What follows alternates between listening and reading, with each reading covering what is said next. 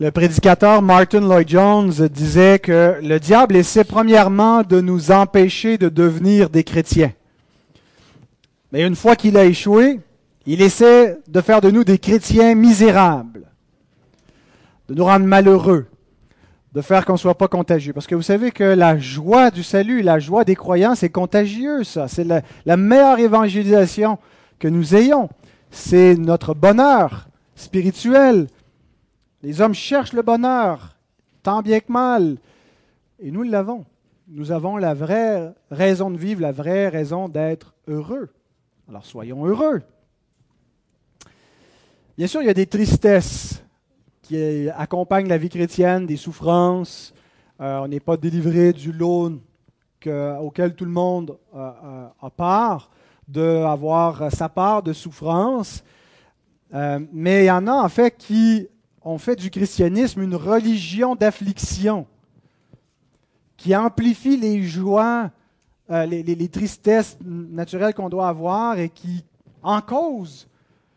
Comme si finalement être chrétien, il fallait, fallait pas se réjouir, il fallait quelque part s'affliger. On était en train de lire, Caroline et moi, Les Misérables de Victor Hugo, puis euh, il dédie presque une dizaine de chapitres à nous décrire la règle de, des, bénédictines, les, euh, donc les sœurs qui vivaient dans les couvents et en fait qui faisaient de toute leur vie une misère comme une offrande, comme si par les souffrances qu'on s'imposait dans, cette vie monastique, euh, finalement, on s'acquérait euh, certainement le, ciel. Sans tomber dans le, une espèce de joie artificielle, le happy clappy, le, jovialisme ou le positivisme, hein, de s'étamper toujours un faux sourire dans la face, faire semblant que tout va toujours bien, euh, nous devons être heureux. C'est même un commandement. Paul nous dit dans Philippiens 4, verset 4, Réjouissez-vous toujours dans le Seigneur. Je le répète, réjouissez-vous. Et c'est un, un refrain dans cet épître aux Philippiens, la joie. Et Paul va même dire, je ne me lance pas de vous répéter les mêmes choses en parlant de, cette joie-là, que ça fait déjà plusieurs fois dans la même épître qu'il le répète. Je ne me lance pas de vous le répéter, car pour vous, cela est salutaire. Ailleurs, il écrit aux Thessaloniciens, Soyez toujours joyeux. Et ce n'est pas donc artificiellement, c'est joyeux dans le Seigneur, réjouissez-vous dans le Seigneur, dans le salut que vous avez. Paul écrit de lui-même des apôtres, des serviteurs qui souffrent dans 2 Corinthiens 6, 10, il dit, étant regardés comme attristés, et nous sommes toujours joyeux, comme pauvres, et nous enrichissons plusieurs, comme n'ayant rien, et nous possédons toutes choses. C'était d'ailleurs le mot d'entrée du discours du royaume, le grand discours de Jésus qui, après avoir appelé les disciples, et annonce que le royaume de Dieu est inauguré par sa présence. Heureux. Il nous répète, il déclare comme ça neuf fois de suite dans neuf versets, heureux ceux qui reçoivent le royaume.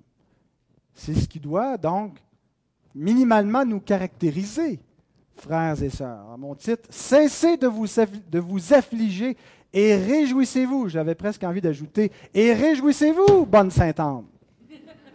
Mais je me suis dit, j'allais offusquer les oreilles tremblent dans l'eau bénite.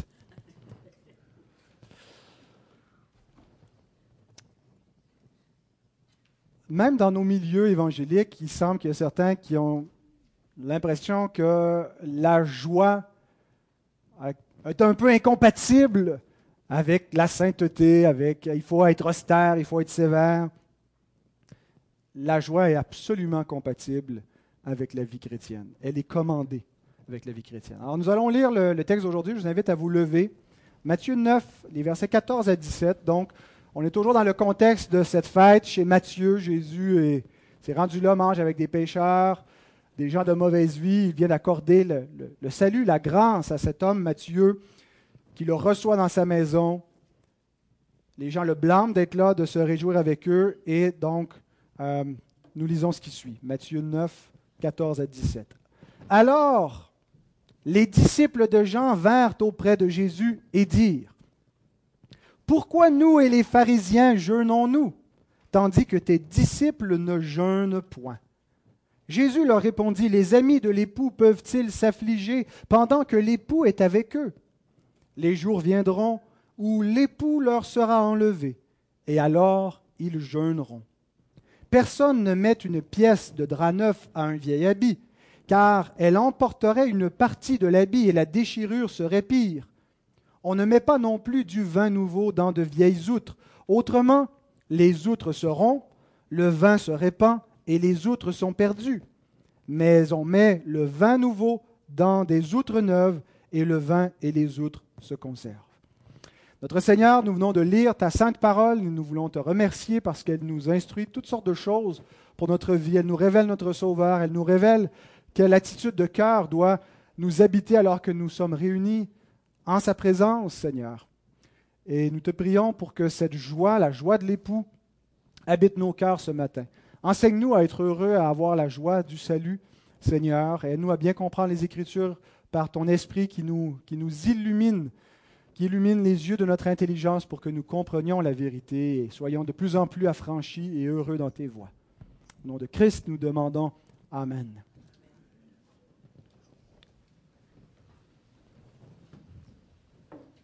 Alors nous allons d'abord voir la question des disciples de Jean.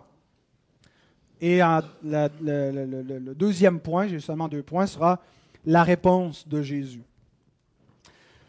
Donc, euh, deux remarques concernant la question des disciples de Jean. D'abord, qui pose la question? On a chez Matthieu une espèce de progression. Si on, recule au début du chapitre 9, la guérison du paralytique, euh, dans, les, trois dernières prédications qu'on a vues, il y a, trois confrontations. La première, on voit les scribes qui, en eux-mêmes, ne hein, parlent même pas, en eux-mêmes réfléchissent, Jésus leur répond. Il y a une progression dans la deuxième scène les pharisiens qui demandent aux disciples qu'est-ce que le Seigneur fait là.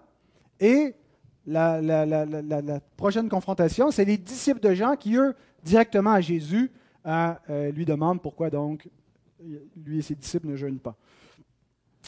Si on lit les, récits parallèles dans Luc, euh, Luc 5, 33, euh, c'est les pharisiens qui semblent poser la question.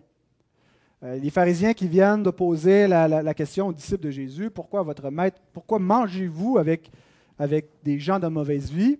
Alors Jésus leur répond, puis là, il n'y a pas de transition, il y a un enchaînement, les pharisiens qui disent, mais pourquoi nous et les, disciples de Jean jeûnons-nous et pas vous?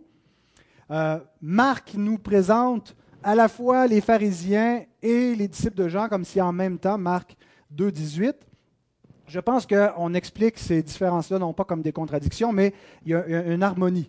Euh, il faut compléter le, portrait de ce que Matthieu nous présente ici. Je pense que les disciples, il y avait des disciples de Jean qui étaient présents avec les pharisiens, qui trouvaient spécial, louche, bizarre la conduite de Jésus.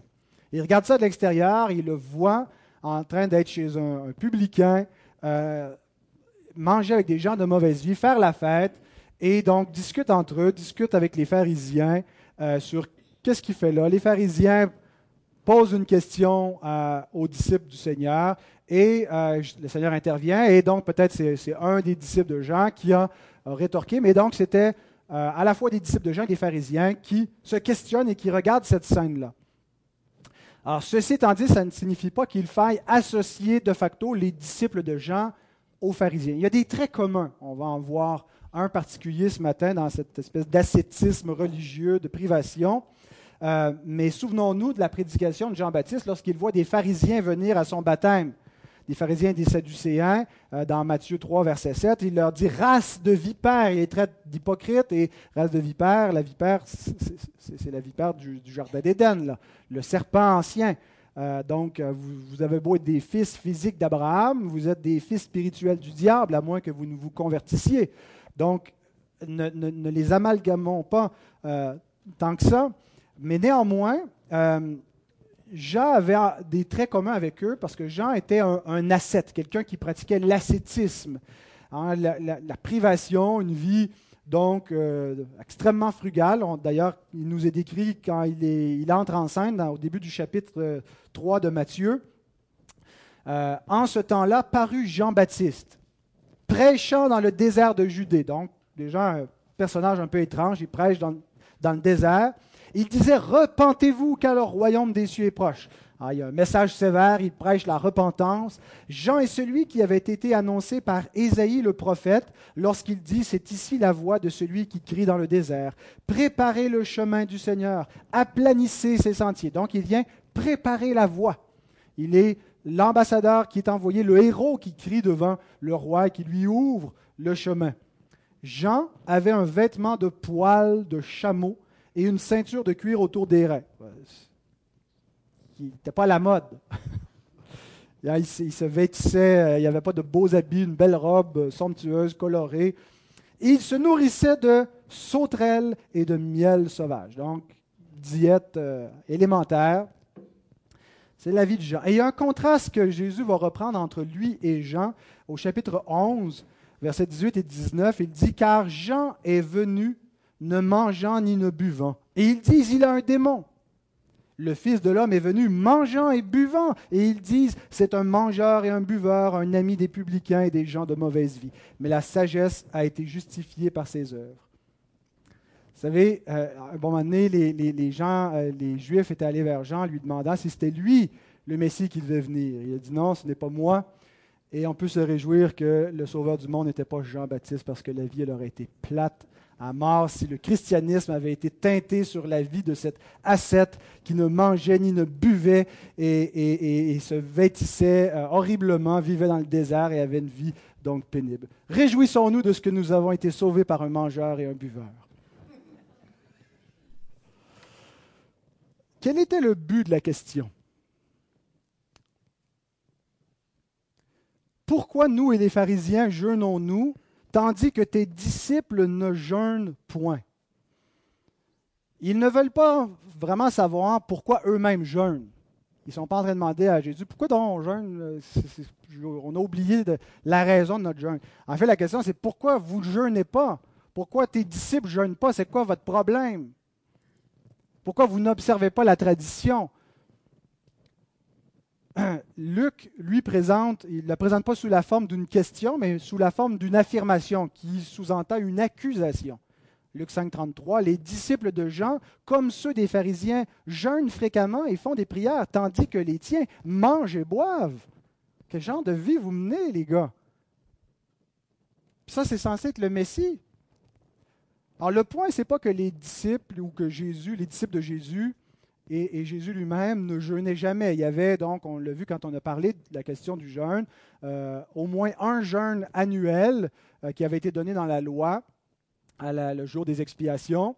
Euh, par la suite, au retour de l'exil, il y avait eu trois ou quatre autres jeûnes qui ont été ajoutés. donc, il y avait des, des, dates, des moments de jeûne qui étaient observés. Jésus, dans le Sermon sur la montagne, parle aussi d'un jeûne personnel qui est fait. Lorsque tu jeûnes, ne le fais pas comme les hypocrites qui veulent montrer à tout le monde qu'ils jeûnent, mais c'est devant Dieu. Tu humilies ton âme devant Dieu. Donc, il y a une place pour le jeûne dans la vie chrétienne.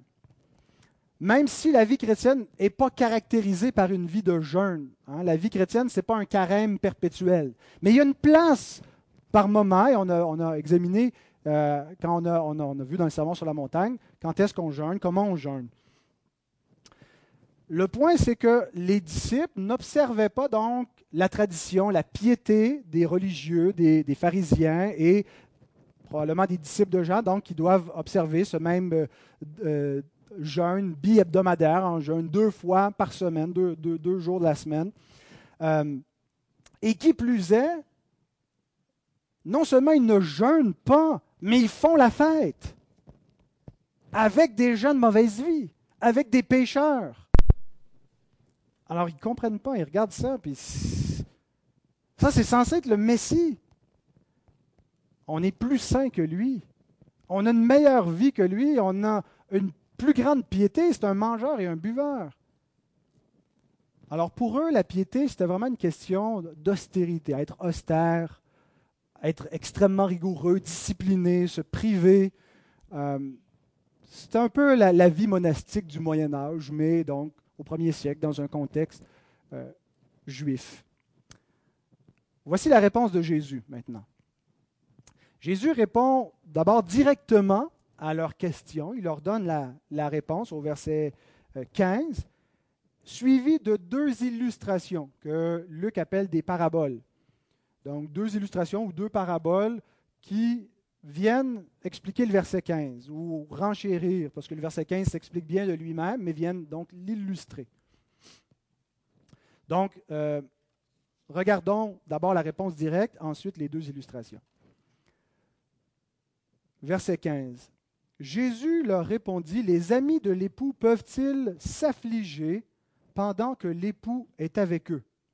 Les jours viendront où l'époux leur sera enlevé, et alors ils jeûneront. J'ai trois remarques sur cette réponse. La première, c'est que ce n'était pas un temps pour s'affliger. Jésus ne dit pas les amis de l'époux peuvent-ils jeûner? Remarquez, il a, changé le verbe. Il dit les amis de l'époux peuvent-ils s'affliger? Le verbe veut dire expérimenter une, une profonde tristesse, même mener deuil, Jésus interprète par là leur religion. Une religion où finalement, de jour après jour, semaine après semaine, on fait pénitence, on mène deuil, on s'afflige. C'est ça leur pratique du jeûne. C'est dans cette, cette optique-là. On a un passage où l'apôtre Paul commente les judaïsants, l'approche judaïsante qui cherchait à s'infiltrer au sein des disciples, des, chrétiens, euh, où on mélange finalement la grâce du Seigneur Jésus-Christ combinée à des, pratiques euh, très rigoureuses par lesquelles finalement on assurait notre salut, la vie éternelle. Euh, et ça commencerait donc avec la circoncision. Les, païens qui se convertissent devraient être circoncis et observer scrupuleusement la loi de Moïse. Et la loi de Moïse telle que les, docteurs de la loi, les pharisiens, la comprennent, même si, euh, bien sûr, ils ne la comprenaient pas bien. Mais donc, Paul répond à cela, euh, et nous, plutôt, il nous décrit cela dans Colossiens 2, 20 à 23. Si vous êtes mort avec Christ au principe élémentaire du monde, pourquoi, comme si vous viviez dans le monde, vous impose-t-on ces préceptes? Ne prends pas, ne goûte pas, ne touche pas. Préceptes qui tous deviennent pernicieux par l'abus et qui sont fondés sur les ordonnances et les doctrines des hommes. Ils ont en vérité une apparence de sagesse en ce qu'ils indiquent un culte volontaire de l'humilité et le mépris du corps, mais cela est sans valeur réelle et ne sert qu'à satisfaire la chair.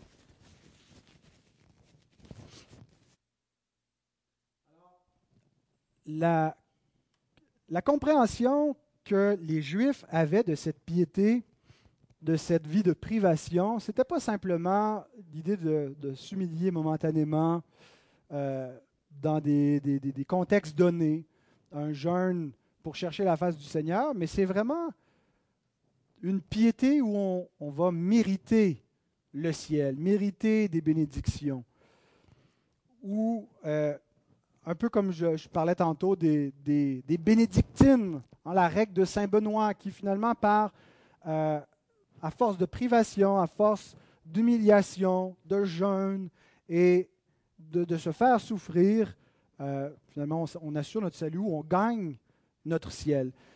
Il y a des débats parmi les spécialistes du premier siècle à savoir quelle était la, religion du judaïsme du premier siècle? Est-ce que c'était une religion de grâce ou une religion d'œuvre? Euh, Est-ce que les, Juifs croyaient vraiment un salut par, les œuvres? Et donc, euh, c'est débattu. Mais euh, c'est probablement une espèce de mélange des deux où on croit que notre place devant Dieu et notre place au sein du peuple d'Alliance était donné par grâce. En souvenons-nous du pharisien qui prie en lui-même et qui rend grâce à Dieu. Qui rend grâce à Dieu, donc, d'être euh, un pharisien, d'avoir sa place au sein du peuple de l'Alliance. Euh, mais si notre place est assurée par la grâce, notre persévérance au sein de, euh, de, ce peuple-là et le fait qu'on va avoir la vie éternelle vient de notre persévérance, de notre piété, de notre capacité donc à prier, à jeûner, à se mortifier, à persévérer jusqu'à la fin. Donc, c'est initialement la grâce, mais qui se combine avec les œuvres. C'est exactement aussi la, sotériologie, euh, la doctrine du salut catholique romaine. Les catholiques romains croient qu'on est sauvé par la grâce, par la grâce seule. Ils ne croient pas que l'homme peut mériter le salut, mais la grâce de Dieu le rend participant et doit donc euh, compléter pour euh, gagner son, ciel par l'effet de la grâce de Dieu dans sa vie. Et donc, c'est un mélange de salut par grâce et des œuvres. Et je pense que donc, c'est certainement les, pharisiens, c'était leur compréhension du salut, et certains des disciples de Jean semblent ici tomber un petit peu dans cette, mouvance-là. Peut-être par l'emphase qu'avait leur, leur, maître tellement euh, importante sur la sainteté, la, la vie d'ascétisme qu'ils menaient. Alors Jésus interprète leur relation comme ça, comme une relation d'affliction. Dans quel but? Dans le but donc de mériter, gagner son ciel. Jésus interprète aussi les temps. Ce n'est pas un temps d'affliction en ce moment. Il y a une prophétie qui a été faite dans le livre de Zacharie, chapitre 8, verset 19. Ainsi parle l'Éternel des armées. Le jeûne du quatrième mois, le jeûne du cinquième mois, le jeûne du septième et le jeûne du dixième se changeront pour la maison de Judas en jour d'allégresse et de joie, en fête de réjouissance. Il y a eu des temps, donc, sous l'Ancienne Alliance, de grande humiliation en raison du, péché du peuple. Et donc, des jeunes comme ça qui étaient convoqués jusqu'au jour où viendrait le jour du salut. Qui n'allait pas être un jour de deuil, un jour de tristesse, un temps d'enterrement, mais un temps de résurrection, un temps de fête, un temps de joie, un temps de réjouissance. Et ce temps-là, c'est là. Jésus est là. Il est l'époux promis, il est celui qui vient accorder le salut. Il ne vient pas accorder le salut pour qu'on pleure sur le salut, mais pour qu'on se réjouisse sur le salut. Alors il dit, vous interprétez mal la mission du Messie. Vous ne comprenez pas dans quel temps nous sommes, que ce n'est pas un temps de deuil, mais un temps de réjouissance. Deuxième remarque, donc ma première, ce n'est pas un temps pour s'affliger. La deuxième, Jésus est l'époux. D'où il sort ça, le, concept de l'époux? Euh, on, parle, on, contraste depuis, depuis tantôt euh, Jésus avec Jean euh, et avec ses disciples. Jean lui-même avait identifié Jésus comme l'époux.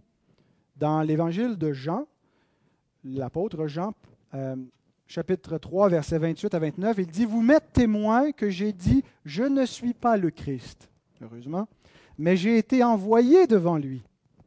Celui à qui appartient l'épouse, c'est l'époux. Mais l'ami de l'époux qui se tient là et qui l'entend éprouve une grande joie à cause de la voix de l'époux. Aussi cette joie qui est la mienne est parfaite. Bon, certains euh, hyper dispensationalistes ont dit, voyez, Jean est l'ami de l'époux, il n'est pas l'épouse, il ne fait pas partie de l'Église, euh, il fait partie donc du peuple juif, puis on fait des, catégories comme ça. Je pense que c'est une, euh, une, forcer un peu une grille d'interprétation. Ce que Jean est en train de nous dire, c'est que Jésus est l'époux. Et Jean ne sort pas ça de nulle part, le concept de l'époux. Ce n'est pas lui qui a inventé ça. Ce n'est pas Jésus qui le premier, donc, pendant son ministère terrestre, non plus à parler de l'époux. L'époux, c'est l'éternel. Quand on lit dans l'Ancien Testament les prophéties qui sont faites concernant Dieu et son peuple, c'est Yahweh qui est l'époux qui va prendre une épouse qui va marier, qui va l'aimer éternellement. Il va la purifier, il va la revêtir d'un vêtement nouveau, il va l'embellir. Ésaïe 54, 5 et 6, Osée 2, 16 à 20. Donc des références où l'époux, c'est l'éternel. Jésus dit, je suis l'époux. Jean dit, Jésus, c'est l'époux. Je suis l'ami de l'époux. Et donc les amis de l'époux qui sont avec lui, quand il est présent, ne peuvent pas s'affliger l'époux vient apporter la joie. L'apôtre Paul médite sur le mariage entre l'homme et la femme, euh, sur comment ce mariage-là doit refléter la relation entre Christ et l'Église, l'époux et l'épouse, le modèle qui est donné aux femmes, le modèle qui est donné aux maris. Euh, et il cite Genèse, l'homme quittera son père et sa mère, s'attachera à sa femme, il deviendra une seule chair. Et il dit, il y a là un grand mystère je parle je dis cela par rapport à Christ et à l'Église. Le Fils qui a quitté le Père pour s'attacher à sa femme et devenir avec elle une seule chair. Donc le Fils éternel qui prend une chair humaine, un corps humain, devient homme pour se faire une Église, pour se racheter un peuple. c'est très euh, sotériologique, c'est centré sur le salut, la venue du Fils qui est là et ce qui est en train de se passer, c'est tout ce qui est prophétisé. Il va amener le salut. Il va amener le salut qui va être semblable à un mariage, la joie qu'on a dans un mariage. Je sais qu'il y en a qui, dans un mariage, ils ont une tête d'enterrement, mais dans un mariage, on est censé se réjouir. On est censé fêter, on est censé. Puis un mariage, à, cette époque-là, ce n'était pas une veillée. Ça durait sept jours. Hein. C'était vraiment une festivité incroyable. Donc, c'est une image qui est donnée pour montrer quel genre de, quel genre de mission il vient faire? Il ne vient pas apporter la tristesse sur la terre, mais c'est l'accomplissement, c'est les noces. Il y a un festin. Et donc, la joie en question euh, et la façon que, que, Christ vient se faire une épouse, c'est en pardonnant les péchés. Et c'est exactement ça le contexte. Il vient de pardonner le paralytique. Tes péchés sont pardonnés, lève-toi et marche. Il pardonne Matthieu. Il entre chez Matthieu, chez des pécheurs. Et il les appelle, il les appelle à la repentance. Et ceux qui viennent, il leur accorde le pardon, il leur accorde le salut. Alors c'est un temps de réjouissance. il y a, ces deux scènes-là, la scène du paralytique et la scène, le festin chez Matthieu, euh, sont complémentaires. Warren Wiersbe écrit Comme médecin, il est venu pour apporter la guérison spirituelle aux pécheurs malades, qu'on voit avec le paralytique. Comme époux, il est venu donner la joie spirituelle. La vie chrétienne est un festin, pas un enterrement. Donc Jésus est l'époux, l'époux prophétisé, Yahweh, l'Éternel, l'époux, fait homme.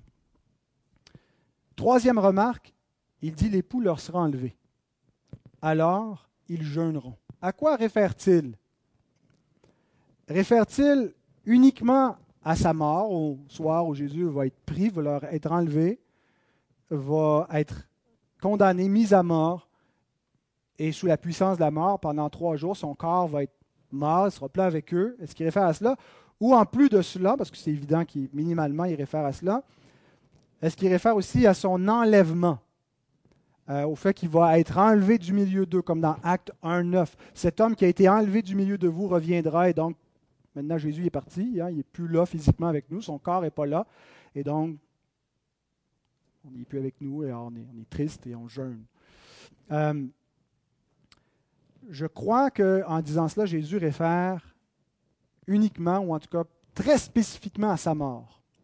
C'est la première fois où Jésus parle de sa mort. Euh, on, on, a parlé déjà, nous, abondamment de sa mort parce qu'on connaît déjà la fin de l'évangile de Matthieu, mais eux ne la connaissaient pas. Euh, et Jésus va révéler progressivement sa mort. Euh, à partir du, chapitre 16, ça, nous dit qu'il va commencer à leur parler ouvertement que le Fils de l'homme doit souffrir et mourir. Donc c'est progressivement qu'il a commencé à leur en parler, et il en parle ici de manière très très voilée. Le Fils de l'homme, l'époux, va leur être ôté, enlevé. Alors ils jeûneront. Pourquoi je crois cependant que il est question surtout de sa mort et non pas de, l'enlèvement et de l'ascension de Jésus et que son corps n'est pas présent avec nous. C'est parce que dans le même évangile, le moment où Jésus sera plus physiquement avec nous, il nous est présenté comme étant encore présent avec nous.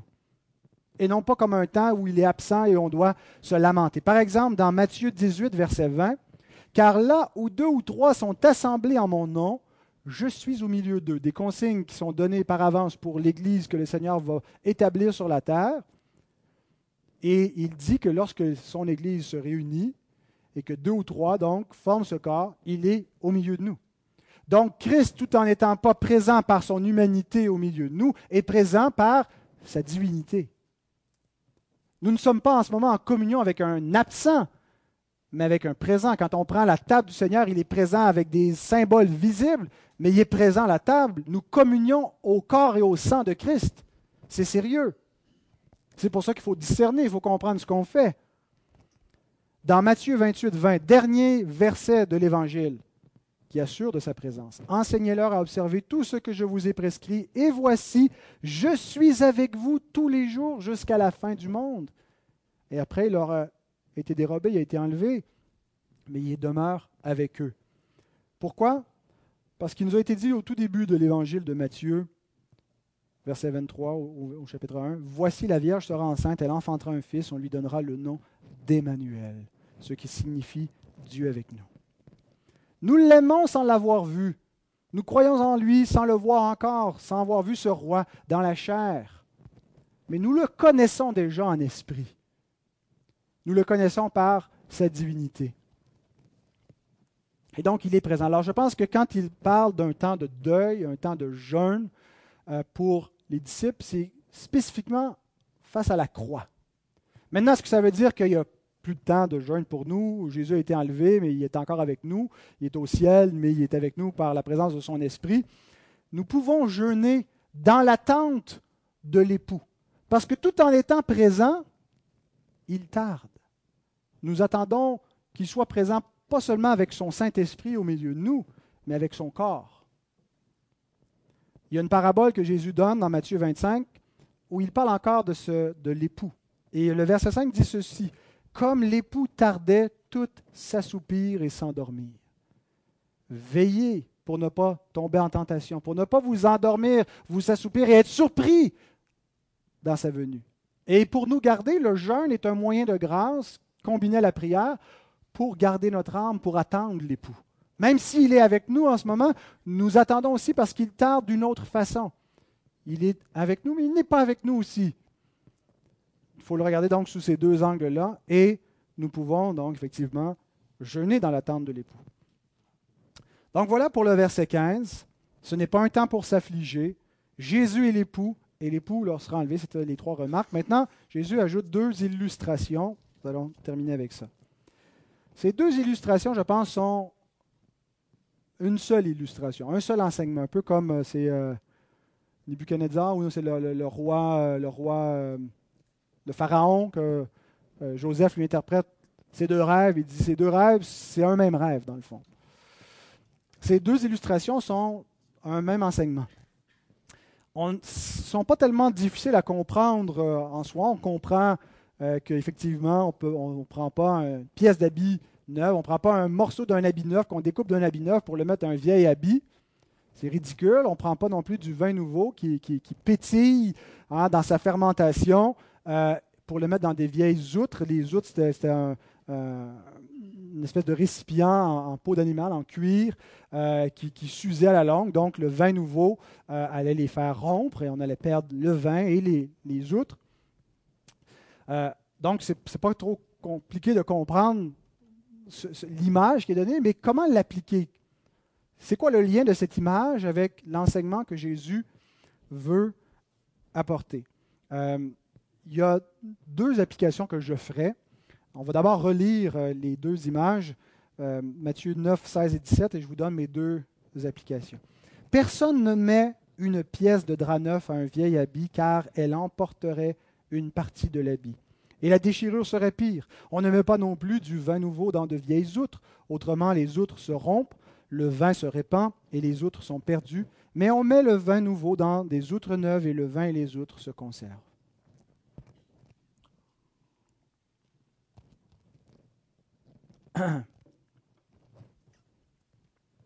La première application, c'est que la réponse au salut doit être appropriée à la nature du salut.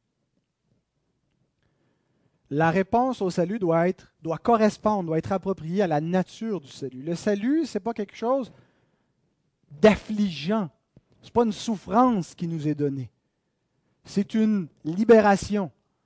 C'est quelque chose de joyeux qui invite à la joie. Alors l'image est qu'il serait insensé de réparer un vieil habit usé avec une pièce d'habit neuf ou de mettre du vin nouveau dans de vieilles outres. Il faut prendre des éléments correspondants. Euh, donc il est insensé de même de répondre au salut avec l'affliction et le deuil. Il est insensé de répondre à la grâce de Dieu avec la tristesse. Ce n'est pas la bonne disposition de cœur. Il y a bien sûr des temps pour jeûner devant, devant le Seigneur, des temps pour s'humilier devant le Seigneur, pour pleurer devant le Seigneur. mais pas lorsqu'il apporte le salut.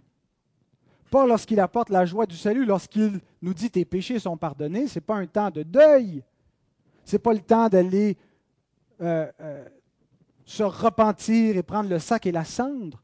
C'est le temps de se réjouir, de croire ce qui nous est dit, de savoir que tout est accompli, qu'on n'a pas besoin donc de, d'y aller timidement, de dire ben, je ne me, réjouirai pas trop parce que c'est paraît mal. Je viens d'être pardonné des pires crimes. Je suis un adultère, je suis un meurtrier, euh, je, suis rempli de péchés.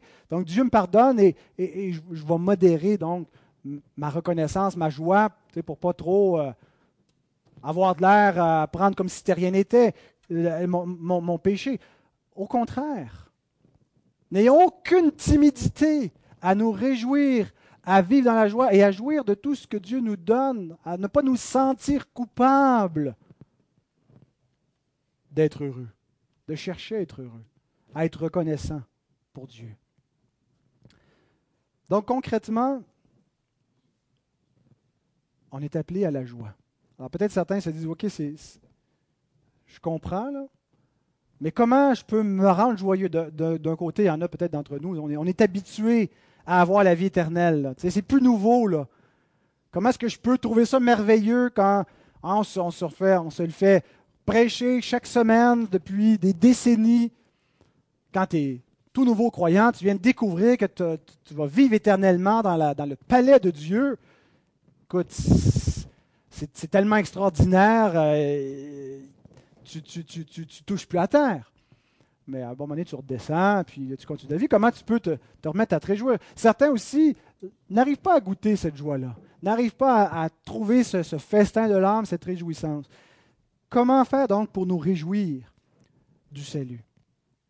D'une part, euh, on a un culte, une sainte convocation hebdomadaire qui nous est donnée pour justement célébrer Dieu pour le salut. Le culte dominical, est un moyen de grâce qu'on ne peut pas remplacer, qui est consacré spécifiquement à célébrer Dieu pour le salut qu'il nous a accordé. Chaque dimanche, qu'est-ce qu'on fait? On vient célébrer la résurrection de notre Sauveur. Pourquoi c'est le dimanche et non pas le samedi? Parce que c'est le premier jour de la semaine, il est sorti du tombeau, il a vaincu la mort et nous venons nous le rappeler et nous venons adorer Dieu, nous réjouir devant Dieu par les moyens ordinaires qu'il a donnés. Nous nous préparons d'avance, nous préparons nos cœurs, nous anticipons. Bien sûr que nous nous répétons sans cesse les mêmes choses, mais pour nous, cela est salutaire. Nous en découvrons des facettes, nous nous rappelons des aspects qu'on a besoin de se rappeler pour garder la joie. Alors, ce qui doit caractériser notre culte, il n'y a pas, c'est pas dire qu'il n'y a pas des moments pour la repentance dans une vie d'église, pour confesser nos péchés. On le fait d'ailleurs chaque semaine. Mais la joie, doit accompagner notre célébration. Il faut que ce soit un temps pour se réjouir devant Dieu, pour l'adorer, pour exprimer notre reconnaissance.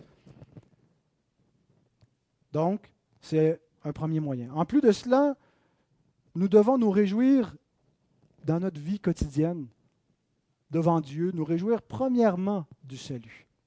Ça va mal, tes électroménagers ont pété, tu as perdu ta job, tu as le cancer, tu vas mourir. Réjouis-toi tu la vie éternelle. Il n'y a aucun obstacle, aucune souffrance qui peut faire ombrage, qui peut venir changer quoi que ce soit cette réalité-là. Aucune créature ne peut nous séparer de l'amour de Dieu. C'est sûr qu'on vit dans le présent, dans la réalité. On n'est pas encore au ciel, mais c'est à nous de fixer les yeux sur l'espérance. C'est à nous, lorsque les tracas, les soucis, de nous en dégager, de regarder en l'air, de se rappeler où est-ce qu'on s'en va, de se rappeler que la fin, ce n'est pas nos problèmes, mais c'est la vie éternelle. Et de se réjouir déjà en anticipant tout cela. Et ça ne se fait pas sans notre volonté, sans notre participation. On est exhorté par l'apôtre Paul de... On a une, visiteuse, ne vous laissez pas distraire. On va mettre des trappes cette semaine. Dans les diacres, vous avez un, appel. Elle n'est pas entrée dans un temple bouddhiste, hein, parce qu'on lui laisserait la vie. Les bouddhistes euh, n'ont pas le droit d'attenter la vie, mais chez les chrétiens, on va lui faire la fête. On va mettre des, des trappes. Désolé pour euh, cette distraction. Donc, réjouissons-nous. Parce que même s'il y a des souris, même s'il y avait des rats qui entreraient dans le temple de Dieu, nous avons la vie éternelle. Ils n'auront pas le dernier mot. Mais vous savez, les, petits renards, ou on pourrait dire les petits mulots comme ça qui viennent, saper la joie. Hein, ça ne prend pas grand-chose pour scraper une journée. Un petit caillou dans, dans ton soulier. Tout peut aller bien, mais un petit caillou vient t'embêter. Et ça devient gros parce qu'on focus sur les, tristesses, mais on est appelé donc à regarder aux cieux, à regarder à l'espérance céleste, à s'entretenir. Nous entretenons notre corps, n'est-ce pas? Nous l'entretenons par le repos, par la nourriture, par l'exercice. Entretenons notre âme par la parole de Dieu, par des psaumes, des cantiques par la communion fraternelle, par l'adoration. Adorez-vous Dieu quotidiennement? L'adorez-vous dans vos foyers? Est-ce que vous prenez le temps, lorsque vous êtes à la maison, d'exprimer une adoration, de donner votre cœur, de livrer votre cœur? On ne peut pas adorer quoi que ce soit, on ne peut pas adorer des objets, on peut adorer Dieu et lui livrer tout notre amour, faire la poésie pour Dieu, faire lui donner le meilleur de nous-mêmes, le meilleur de, notre pensée. C'est ça l'adoration, vivre comme des sacrifices vivants. Alors si on est malheureux, c'est peut-être parce qu'on ne le fait pas ou qu'on ne le fait pas assez. n'essayons pas non plus de remplacer la joie du salut par de fausses joies. Par. on lui ouvre même la porte. Hein. Vous êtes bon, restez concentrés, j'essaie de faire de même. n'essayons pas de remplacer, de faire des fausses joies, des joies passagères. Je ne veux pas dire des fausses joies, parce qu'il y a de vraies joies. La joie que Dieu nous donne d'avoir une famille, la joie d'avoir de l'abondance, d'avoir la santé, d'avoir de belles choses, un travail, ce sont de vraies joies que Dieu nous donne pour qu'on en jouisse, pas pour qu'on s'en prive, pour qu'on soit heureux de ces joies-là. Mais ne les mettons pas devant la joie du salut. Ne faisons pas des joies circonstancielles la joie première, parce que les circonstances ne sont pas garanties. Ce qui est garanti, c'est notre salut. Il est garanti dans le sang de Christ. Et ça doit être notre joie première. Mais accueillons toutes les autres joies que Dieu nous donne. Apprenons à, voir les belles choses que Dieu nous donne et à rendre grâce constamment. À rendre grâce pour les épreuves qui sont salutaires et bénéfiques. Donc la réponse au salut, la réponse à la vie chrétienne, la vocation, la sainte vocation que Dieu nous a adressée doit être appropriée. On ne met pas du vin nouveau dans de vieilles outres. Cessons d'être une vieille outre plate, ennuyeuse, frustrée, égoïste, flétrie. Soyons une outre neuve, la vie nouvelle, prête à recevoir le vin nouveau, la joie de l'Esprit de Dieu. La deuxième application, c'est que la vieille nature ne peut pas hériter de la vie éternelle n'est pas seulement la réaction des disciples de Jean et des pharisiens qui est inappropriée, mais c'est toute leur approche au salut qui est incompatible. Vous savez, l'ancienne alliance, la loi de Dieu, avait pour but de mettre en évidence le péché, pas pour qu'on essaye plus fort de conquérir notre péché, d'avoir une plus grande justice d'un côté dans la balance, d'avoir plus de bonnes œuvres que de mauvaises œuvres pour contrebalancer. Le but de la loi, c'était de mettre en évidence le péché pour nous montrer notre besoin d'un sauveur, d'une justice parfaite. Et Dieu montrait déjà l'agneau de Dieu par le système sacrificiel, le sang qui est versé, hein, les, les coupables qui sont graciés pour une victime pure, innocente qui meurt à sa place. Mais donc les pharisiens et le judaïsme ne comprenaient pas ça, pensaient que par leurs œuvres, par leur piété, par leurs efforts, ils y arrivaient. C'est un salut par les œuvres. Et je termine en citant John Gill, qui dit Ces vieilles outres désignaient les scribes et les pharisiens. Étant des hommes naturels, n'étant pas changés de l'état dans lequel ils sont nés, n'ayant jamais été régénérés ni renouvelés dans l'esprit de leurs pensées, en eux le vieil homme du péché dominait, ils ne professaient qu'une religion formelle et se confiaient dans leur propre justice. Maintenant, tout comme le vin nouveau n'est pas mis dans de vieilles outres, autrement les outres se rompent, le vin se répand et les outres sont perdues, ainsi l'amour de Dieu, l'évangile de la grâce de Dieu, et les bénédictions qu'il apporte ne sont pas reçues et retenues, ni ne peuvent l'être par des hommes naturels qui se confient en leur propre justice. L'Évangile n'est pas compatible avec leur vieille nature charnelle et ses principes, puisqu'ils le méprisent et le rejettent en le faisant fuir, ce qui prouve davantage leur condamnation. L'image que Jésus nous donne aussi, c'est le besoin d'être complètement renouvelé pour pouvoir recevoir le vin nouveau, pour pouvoir recevoir la joie qui vient apporter, le salut qui vient apporter, il faut avoir une nouvelle nature. On n'a pas juste besoin d'une patch sur notre vieil habit. Le vieil habit est usé, il est fini, il est prêt à être jeté au feu. On a besoin d'un vêtement neuf, d'un habit de noces. Souvenons-nous, il y a une parabole vers la fin de l'évangile de Matthieu qui est donnée pour rentrer dans le festin des noces, ça prend un habit de noces qui est donné gratuitement aux invités. Ça ne nous prend pas juste donc un habit recousu. Il faut un habit nouveau. Le fils prodigue, lorsqu'il revient tout sale, revêtez-le de la plus belle tunique, la tunique du fils. Tout ça, c'est le vêtement du salut qui est prophétisé dans Ésaïe 61. De même, les vieilles, euh, on ne peut pas recevoir le vin nouveau à moins de devenir de nouvelles créatures aussi.